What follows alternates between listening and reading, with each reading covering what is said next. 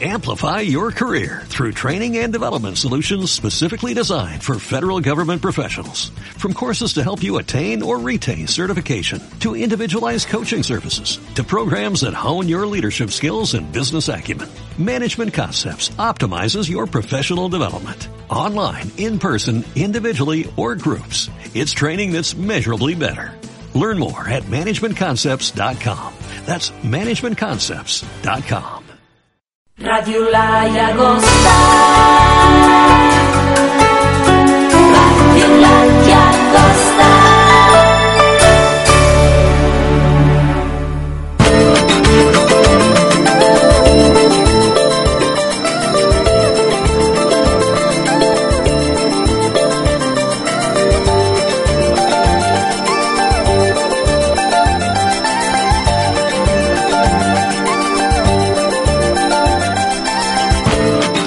Muy buenas noches, queridos amigos y radioyentes. Gracias de nuevo por estar al otro lado del dial. Un gran saludo a todos ustedes y por supuesto a Artacho, quien conforma el equipo técnico y hace posible que este programa llegue a sus hogares.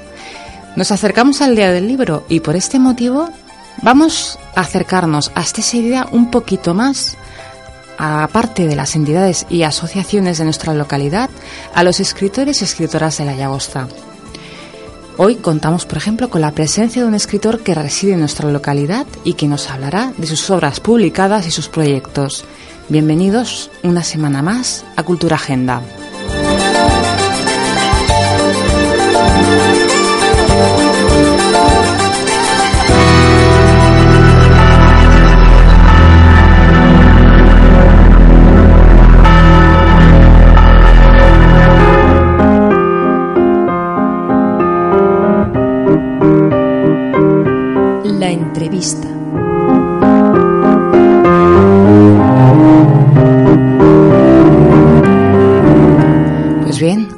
Estudio nos acompaña Constante Calvo, un polifacético escritor que reside en nuestro municipio.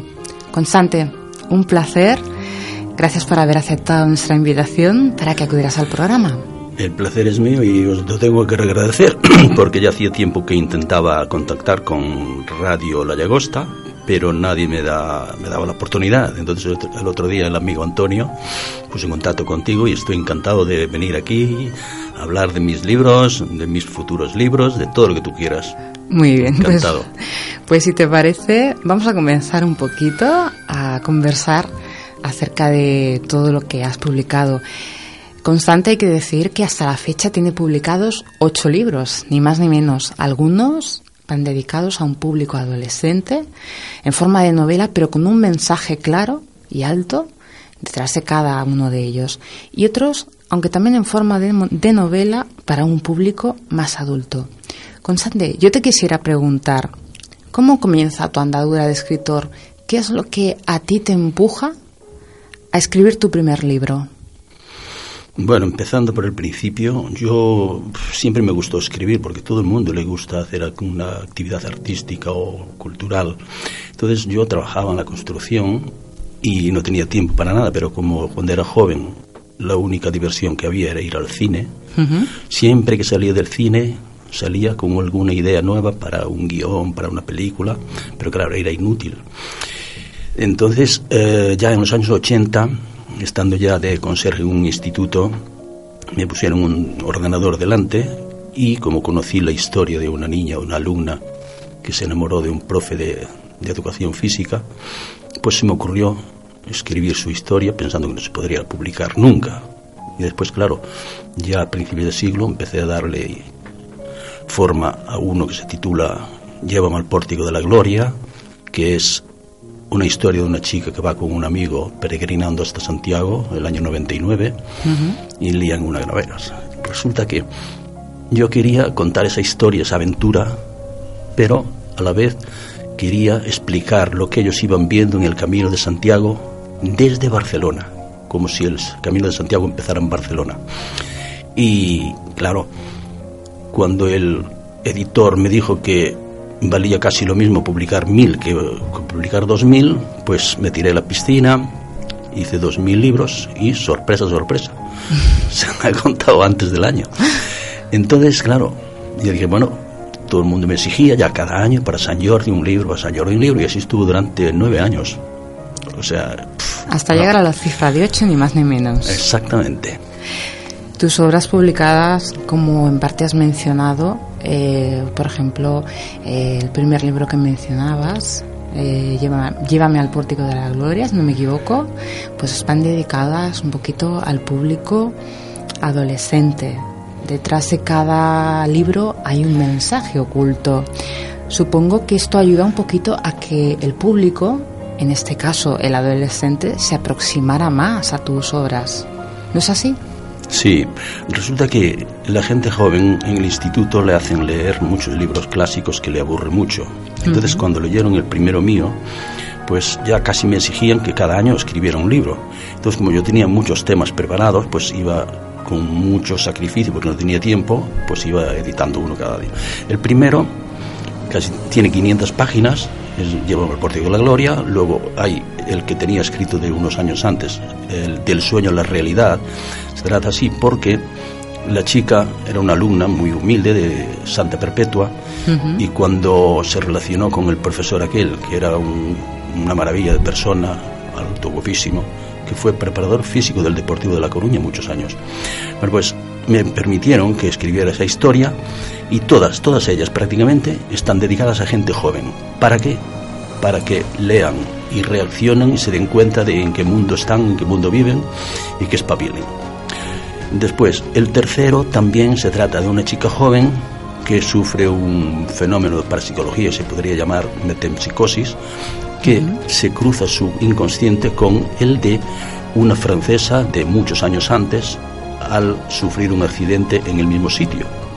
Entonces, es muy fantástica. Entonces, como se da cuenta de que en el siglo XX fue el año, o sea, el siglo más desastroso para la historia de la humanidad, por tantas guerras y tanto peligro atómico, etc. Entonces, eh, yo quería dar a entender ahí que estamos en un mundo que como nos espabilemos, como lo espabile la gente joven, van a tener un futuro muy, muy, muy, muy jodido. Entonces, eh, eh, mi objetivo era esto, hacer que la gente joven se acostumbre a leer y que copie, que tome nota de lo que le espera si no espabilan, porque ahora tienen oportunidad para estudiar, muchos no, no quieren, aunque lo obliguen, y este era mi objetivo, que la gente lea, y no solamente leían los jóvenes, gente mayor que no había leído nunca, les enganchaba. Pero son gente, o sea, son libros para adolescentes. Tanto para adolescentes como para adultos. Eh, Sí, sí, sí. Los, los adultos se lo leían más rápido aún que las chicas.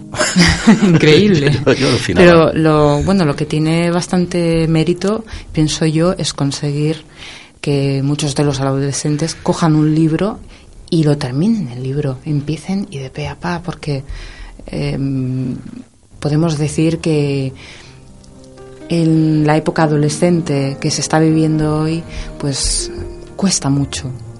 Sí, pues yo conocí muchas chicas y chicos que se los leían en un fin de semana, pero había gente mayor que también, ¿eh? de esos que no leían nunca. Era una, era una manera Sí, de sí. Y- y venga. empujar a la gente a, a leer, Sí, sí, venga, esa- exactamente. de abrirles el apetito por la lectura. Después hay, en el 2006 ya publiqué uno que es- tiene 700 páginas, se titula Sueños y secretos de una saga. Yo tenía varios mm, diarios de una familia de Galicia que venía la historia desde 1850 hasta ahora. Increíble. Entonces, lo he novelado, me dieron permiso, incluso me subvencionaron, me subvencionaron con mil euros la edición del libro, porque era una familia que vinieron en el año 91 para Barcelona, se dedican a la construcción, a la rehabilitación de edificios, no tienen problemas, y me, me financiaron porque este libro de los 700 páginas tiene tapa dura, sale carísimos, y yo no podía hacer una edición, porque los otros son tapa Tapa blanda. blanda y, y salen muy baratos, pero si se hacen 2.000 libros, salen a euro y medio o dos, euros en la imprenta. Y en cambio, uno de los otros salían a 5 o 6 euros. Entonces yo no podía. Y sí, sí, este también fue un buen éxito. Y después hay otro que también es muy bueno en cuanto a las chicas que tienen la obsesión de la imagen. Entonces se titula Después no serás tú. Porque claro, una chica tiene un accidente bestial, le rompen las piernas por varios sitios, entonces en, un- en una clínica después le recomponen, pero le hacen un alargamiento de piernas, entonces parecía una modelo. Y cuando la madre la vio, no la reconocía. fue, fue muy bueno, muy bueno.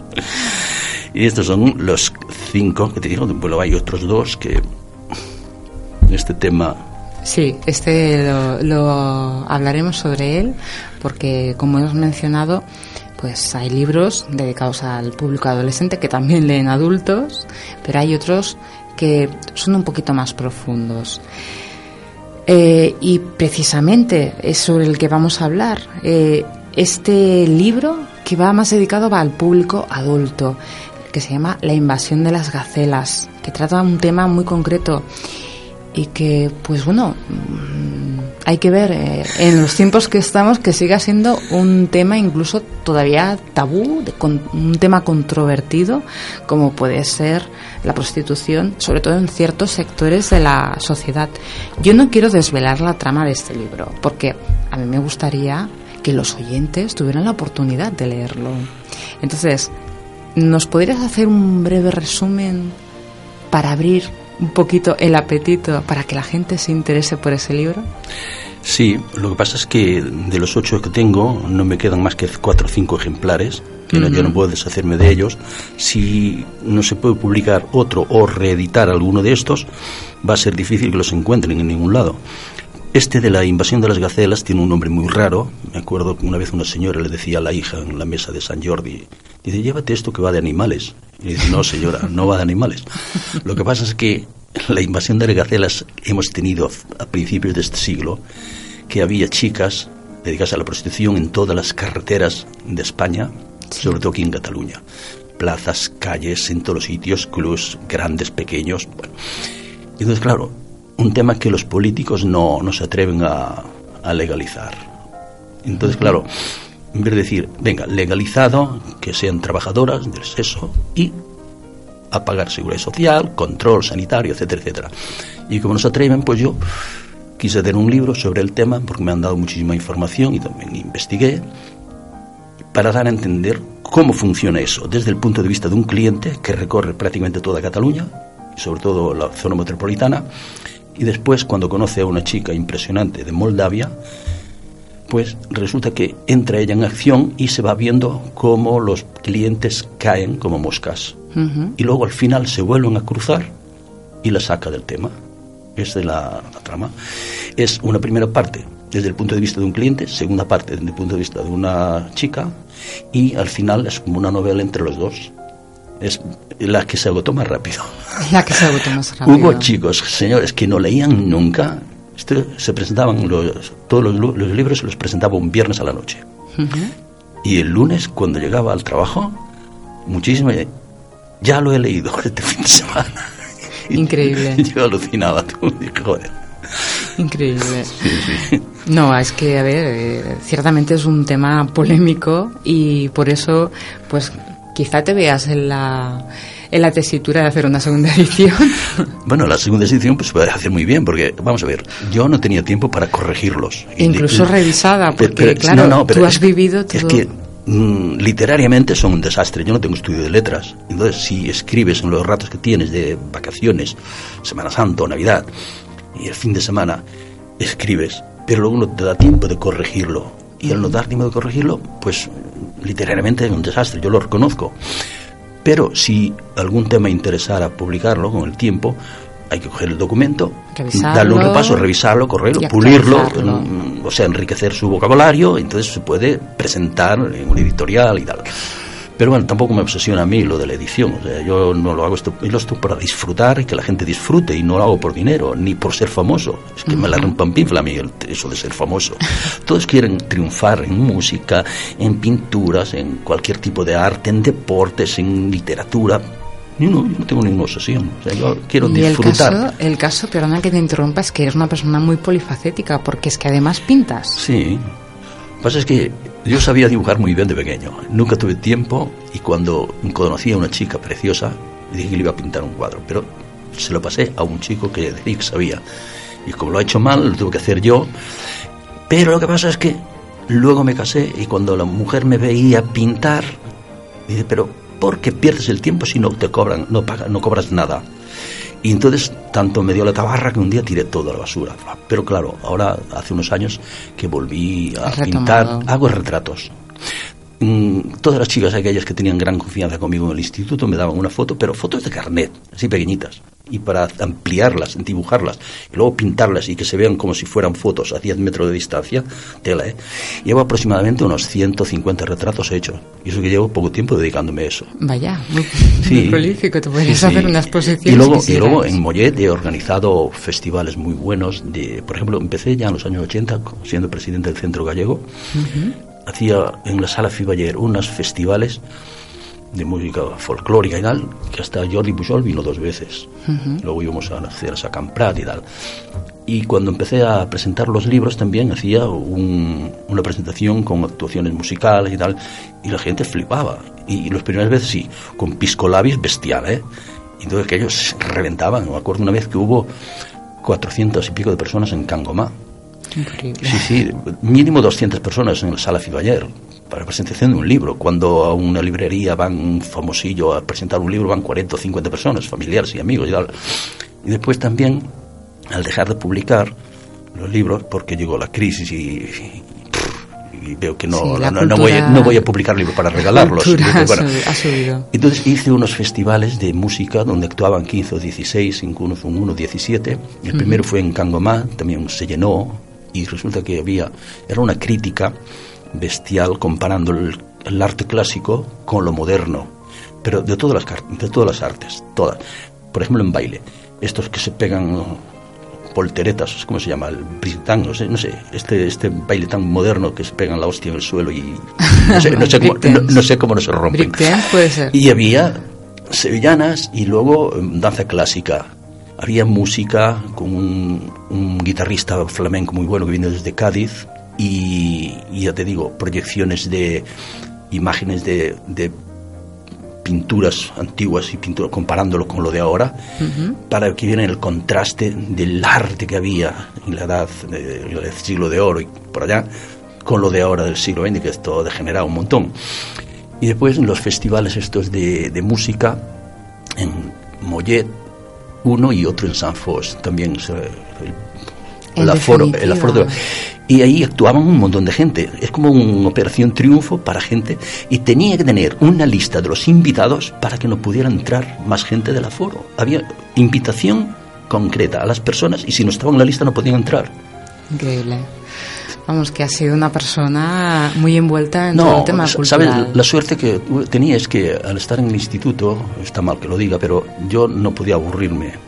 Entonces me dedicaba a, planificar cosas por email, ven email y televi- o sea, el teléfono, organizaba todo. Yo no perdía el tiempo viajando, contactando. No, no, lo hacía todo a base de email y, y teléfono. Y llegaba el día y ¡fa! todo a punto.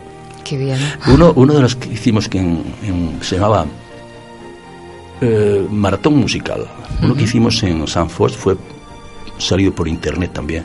Lo pusimos por internet y vio como 500 personas. Y yo, como 500 personas.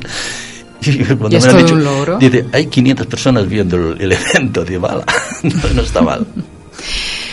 Bueno, eh, y hablando de proyectos, yo sé que tú tienes en mente eh, algún proyecto, un nuevo libro, si no he escuchado mal, sobre ciencias psíquicas, o lo que algunas personas conocen como parapsicología. Pero bueno, me dijiste, a mí me suena mejor ciencias psíquicas. Sí, lo que pasa es que para psicología ¿De en qué España... trata? Cuéntame.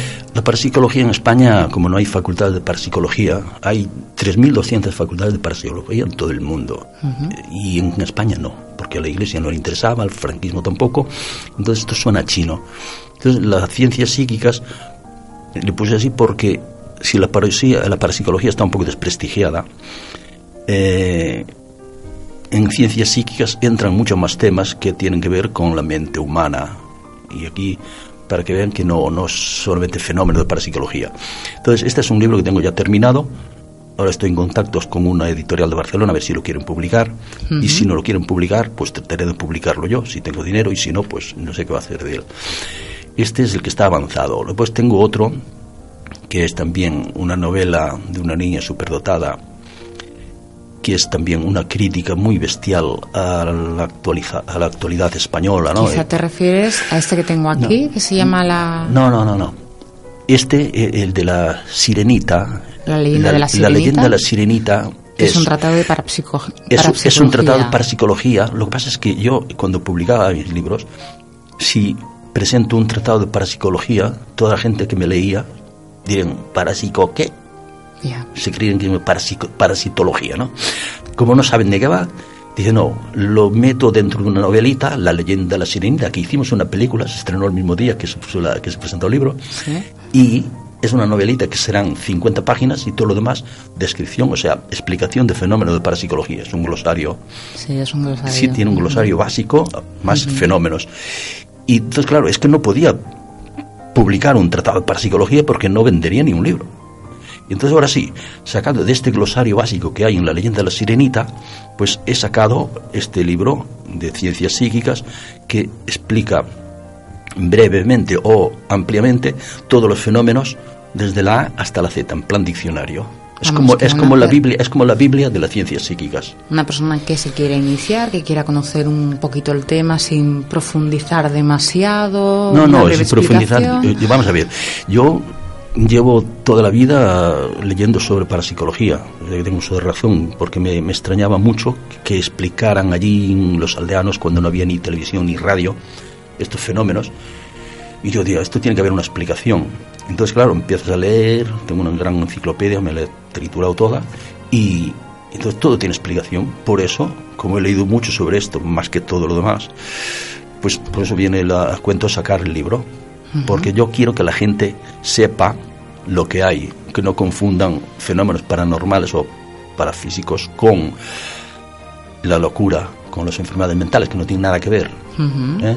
Y cualquier persona culta o inculta que lea este libro lo entenderá perfectamente, porque ya este de la parapsicología, de, de la sirenita, Sí. niños de 12 años lo leían y lo entendían. Este es lo bueno, que lo entiende todo el mundo. Claro, eh, tú lo que pretendes es hacer un tipo de escritura que llegue a todos, Exactamente. de toda, a cualquier edad. Pues, ¿tienes alguno, algún otro proyecto en preparación? Porque yo sé que tu mente no para y continuamente no has terminado apenas un libro, No, tengo tres más. tres más. Sí. Tengo uno que se titulará Miel de Lecrín, y es la historia de una niña, ya te lo he dicho antes, superdotada, es la historia de la familia, desde las raíces de los abuelos, los padres, ella, y luego, pues claro, visto cómo va todo, hay un psicótico que es su amigo y empieza a hacer uf, de las suyas, ¿no? No adelantes No, mucho. no, no, no. No Es- adelantes es mucho que- porque si no ha salido... Y ahí me, ahí me despacho a gusto criticando el mal funcionamiento del país. Haces una crítica sobre el mal funcionamiento. Sí, al principio quería ponerlo al principio, pero luego digo, no, es mejor ponerlo en la boca de los protagonistas al final del libro. Digamos que tú- la novela para ti es como un vehículo Para- para, para denunciar- machacar, pa- denunciar- para machacar. Para machacar directamente. sí, sí. Entonces, después hay otro que es la historia de un, de un amigo. Es una cosa parecida a lo que estamos publicando ahora, que, vamos, que se, pre- se presenta en Badalona el día 17 de abril. ¿Qué se So- presenta en Badalona? Explícanos. un libro que le estoy editando a un amigo que, orde- que hizo la, el Rocío desde el año 70, 71. Ujú. Entonces es su biografía y tal como ha ido organizando el- desde un principio el, el Rocío en Cataluña, que si aquí, que si allá y tal cual. Muy bien. Y entonces este se presenta ahora. Y supongo que el amigo suyo, que le escribí su biografía, lo que pasa es que es un tío muy conflictivo y pff, no se atreve a publicarlo todavía. Bueno, lo que vamos a dejar entonces ese, ahí ese, aparcado. ese lo, tiene, lo tengo escrito ya desde hace cinco años. ¿eh? y luego hay otro que es también que ya está pasándose la época, que es Retorno a la esclavitud. Porque estamos volviendo a la esclavitud. No, no desveles más, porque si no, no se lo comprará nadie o nadie querrá leerlo. Madre mía. Constante, todas aquellas personas que quieran contactar contigo para, para hablar, porque, a ver, cuando hemos estado hablando hace un momento, me comentabas, no, yo no soy ningún medium, no, simplemente la persona que quiera contactar conmigo para conocer un poquito más de qué trata esto. ¿Dónde Mira. pueden contactar contigo? ¿Tienes algún email? ¿Algún Sí, teléfono? sí, sí. Vamos a ver. Yo te lo comenté creo que antes. Dice, hay programas como el de Iker Jiménez que siempre plantea temas misteriosos eh, de parapsicología y tal, pero nunca dan una explicación científica de por qué se producen los fenómenos. Entonces, hace un año, el año pasado, se publicó en La Llagosta una guía, la guía de La Llagosta, que ahí tiene un número mío, el número fijo de casa, que es el 9310 66177, ¿eh? 10, no, 9310 66177. Como casi siempre estoy en casa, si alguien quiere saber alguna cosa, hacer una consulta sobre cualquier fenómeno que conoce, que vive, un familiar, lo que sea, que me llame sin ningún compromiso, porque yo le atiendo y le explico que no es nada grave. Fenómenos paranormales existen muchísimos más en cuanto a cosas de telepatía que lo de telequinesia, por ejemplo, que es más de efectos físicos y es más complicado. Todo el mundo conoce algún caso de parapsicología. Lo que pasa es que, claro, como aquí no hay facultades de parapsicología, pues suena chino. Bueno, y acerca de un email de contacto. Email, el email es constante calvo, en minúsculas, con punto en medio, constante, Constante.calvo. calvo, arroba gmail punto com. punto com. O sea, yo, por ejemplo, si me preguntan por email cualquier, que le explique cualquier fenómeno, copio lo que tengo escrito sobre el fenómeno, se lo envío y seguro que lo entiende a la perfección. Perfecto. Y por teléfono igual. Yo estoy dispuesto a hablar todo el día dando explicaciones, que disfruto con, con ello. Hombre, me tiene que servir para algo leer tanto toda la vida sobre parapsicología, sí. porque claro, si, si me lo sé yo y no se lo puedo explicar a nadie, ¿de qué me sirve? Hay que transmitir conocimientos. Exactamente. Pues bien, Constante, muchísimas gracias por haber acudido a, a Cultura Agenda. Gracias a ti y, a la radio La de. A ver si nos llaman más por aquí. Eso trataremos.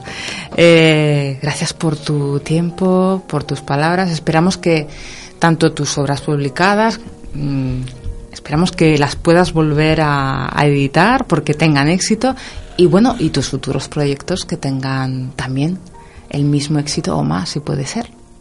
Muchas gracias, guapa. Yo te emplazo a un próximo programa Cuando tú quieras, ya sabes dónde estoy. y seguimos, continuamos hablando sobre ello. ¿Te parece bien? Ok. Muy bien. Pues nada, Constante, gracias de nuevo. Gracias a ti.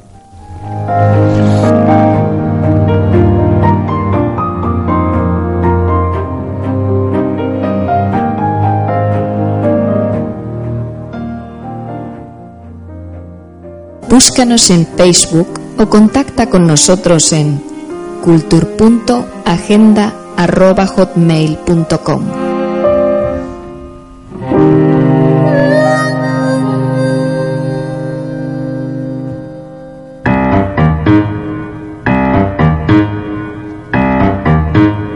Nuestra recomendación. Pues bien, durante la entrevista con nuestro invitado Constante, hemos podido escuchar dos de las canciones que componen el álbum 12 de un buen amigo y compositor, Ruye Subirana, con quien en el pasado tuvimos la ocasión de entrevistar e incluso ver en directo. Les recomiendo que escuchen y si lo desean adquieran a través de las redes, incluso a través de Spotify, su último trabajo, ya que es una obra musical inmejorable.